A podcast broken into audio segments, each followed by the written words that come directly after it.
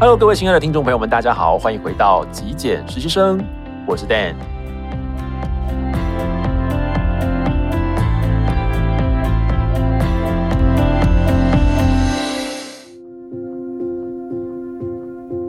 节目一开始呢，我还是来跟各位分享一下来自 Apple Podcast 的网友留言。那这位网友呢，叫做小绿哦，他是上个礼拜其实有来留过言哦，他跟我说。呃，有听到你注意的这个请求，然后他觉得非常开心哦。对，我上个礼拜有回复他，他说很喜欢你分享的方式啊，整理啊，事物还有心灵的东西。我的声音呢，非常的舒服。嗯，感谢大家，谢谢大家称赞我的声音。但是呢，他要强调，因为我上个礼拜有说会不会听到睡着，他说不会，其实不会睡着。呃，是背景的音乐在播放的时候呢，会盖过我说的一些字。哦，所以呢，会只听到类似音乐，而没有办法注意到我说的内容。所以他希望背景音乐呢，可以少一些些而已哦。他说很多次哦，都要重复回头听。那早期的作品，他觉得反而可以听到一些比较清楚的内容哦。那好，Anyway，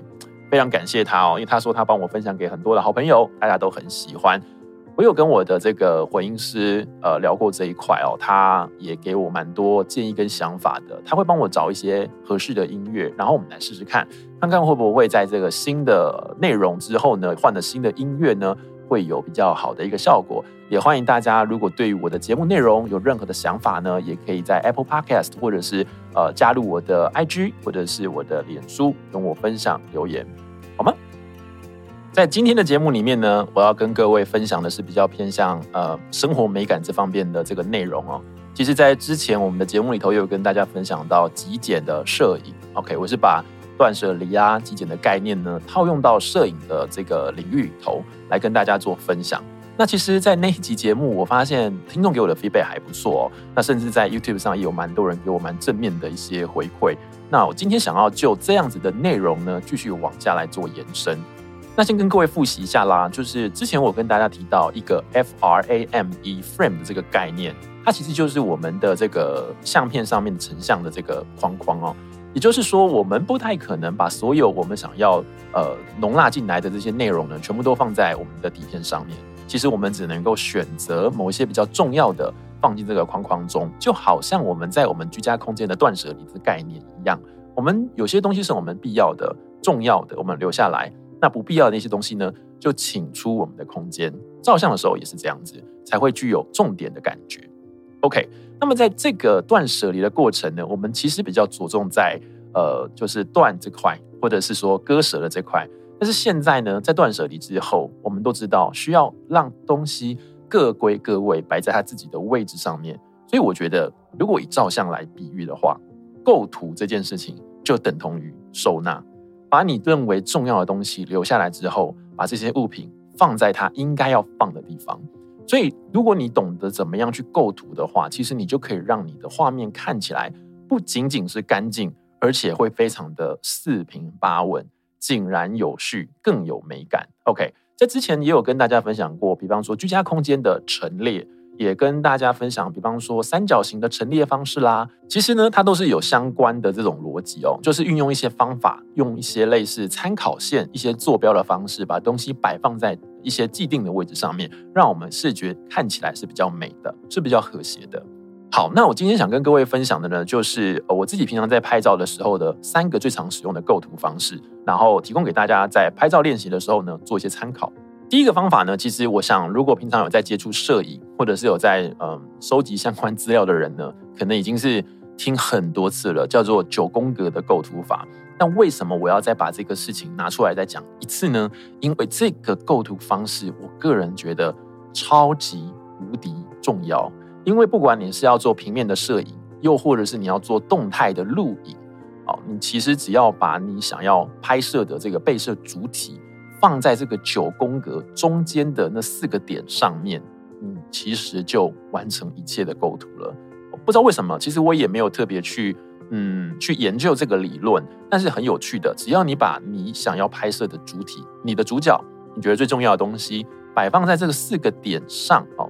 你可以想一下哦，我们在一个画框上面画，呃，横的两条直线，直的两条直线，一种。啊、你会写出一个井，类似中文字“井”的这个概念，中间会有四个焦点。你只要放在这四个焦点上面，其实你的物体就会被拍得非常的好看。OK，比方说你可以想一下，有的时候我们看一些人物的访谈的影片，你就会看到其实有些嗯拍摄的这种方式呢，就会把人放在比方说偏左或偏右的这个画框上面，让人看起来是觉得哎具有比较有空间感的，然后不会只放在正中间，有点死死板板的感觉哦。所以其实你只要掌握到这个九宫格的构图重点呢。嗯，我我自己在拍摄上面啊，不管怎么样拍，都会蛮好看的。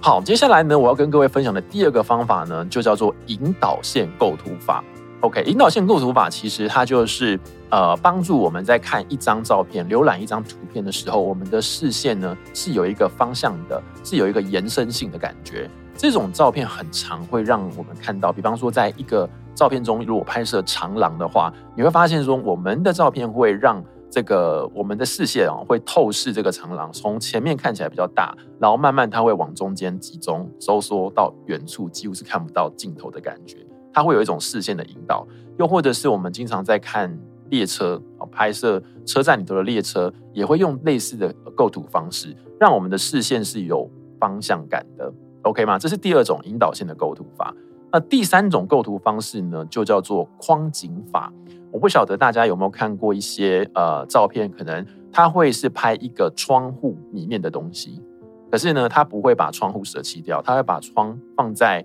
外面，然后呢，把焦点摆在窗户里头。又或者是我们经常可能会看到，呃，从车窗往外拍哦，就是它会有一个类似画框框框的概念，把它摆在外面，然后你要被摄的这个主体，你要想聚焦的这个重点呢，放在这个框框的中间，或者是一样。透过这个框框，把它摆在那个景字构图的那四个焦点上面，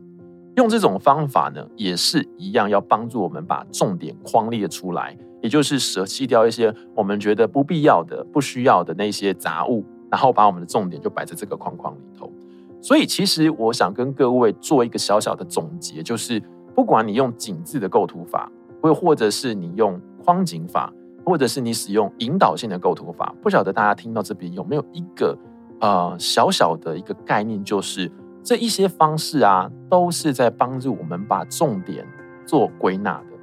OK，它在帮助我们把我们眼睛看到的视野上的东西做一个布局，让我们的视线是有依附性的，而不是画面中东西是啊、散乱在画面的四处，然后让我们好像看到一张图无所适从。不知道从哪里看起，不知道重点在哪边，不知道东西该往哪看哦。就是这个概念，就是我们在收纳的感觉是一样的，把东西放在它应该放的位置。当我们要拿取的时候，我们才有办法自然而然的、很快速的去把东西拿到手。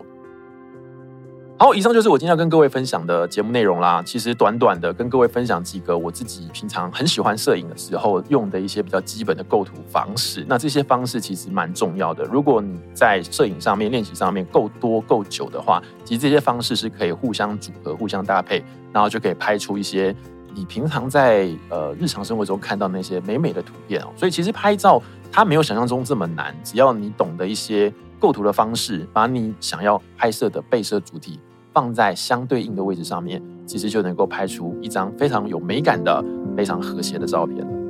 希望你会喜欢我今天为您准备的节目内容。如果喜欢的话，别忘了记得帮我按一个赞，也欢迎大家订阅支持我的频道喽。我是 Dan，那我们下期节目见，拜拜。